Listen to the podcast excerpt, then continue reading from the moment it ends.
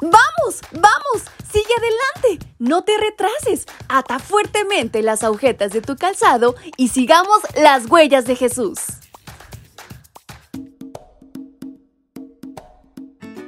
Muy buenos días mis pequeños y grandes, ¿cómo están en esta mañana? Espero se encuentren muy bien y sobre todo muy contentos porque falta poquito, poquito tiempo para que llegue nuestro gran día sábado y porque Dios nos ha regalado un día más en esta tierra, una oportunidad más, así que no la desperdiciemos. Y en este 14 de septiembre hay una gran reflexión por aprender. ¿Quieren saber de qué se trata? Pues vamos, acompáñenme.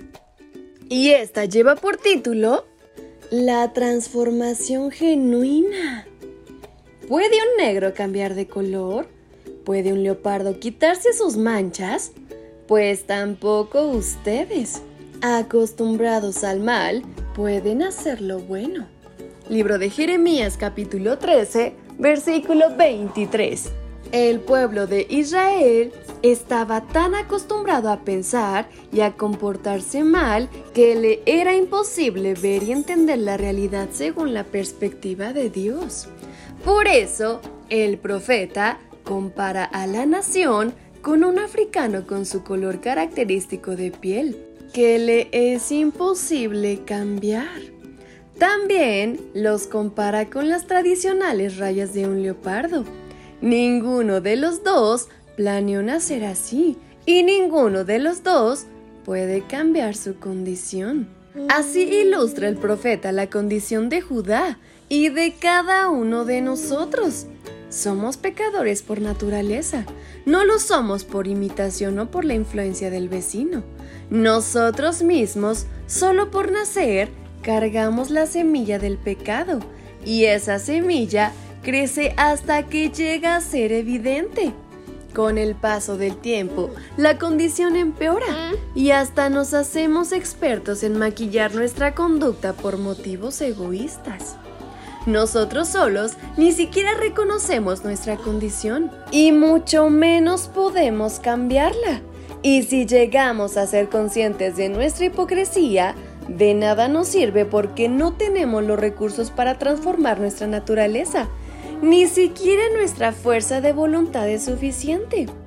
Dios mismo le advirtió al profeta, por más que te laves con legia y uses todo el jabón que quieras, ante mí sigue presente la mancha de tu pecado. Jeremías 2.22. Ningún recurso humano puede cambiar nuestra naturaleza. Dios se refiere a la legia como el mejor blanqueador para la ropa, un desinfectante, bicarbonato de sodio o algún otro producto que ayude. Y dice que de nada eso mejora nuestra condición delante de Dios, porque nuestro problema no es externo, sino interno del corazón. Ni la mejor educación, ni las mejores reglas de cortesía y de hospitalidad mejoran nuestra situación delante de Dios. La única manera de eliminar el egoísmo, la codicia, la envidia, el sarcasmo y el odio es cuando aceptamos que Dios nos dé un corazón nuevo. Los lavaré con agua pura, los limpiaré de todas sus impurezas. Pondré en ustedes un corazón nuevo y un espíritu nuevo. Quitaré de ustedes ese corazón duro como la piedra y les pondré un corazón dócil. Ezequiel 36, 25 al 26. Y con esas palabras que Dios pone en nuestro corazón, es como concluimos con nuestra reflexión. Espero que hayan aprendido bastante, pero sobre todo lo lleven a la práctica y entreguen su corazón en las manos del Creador.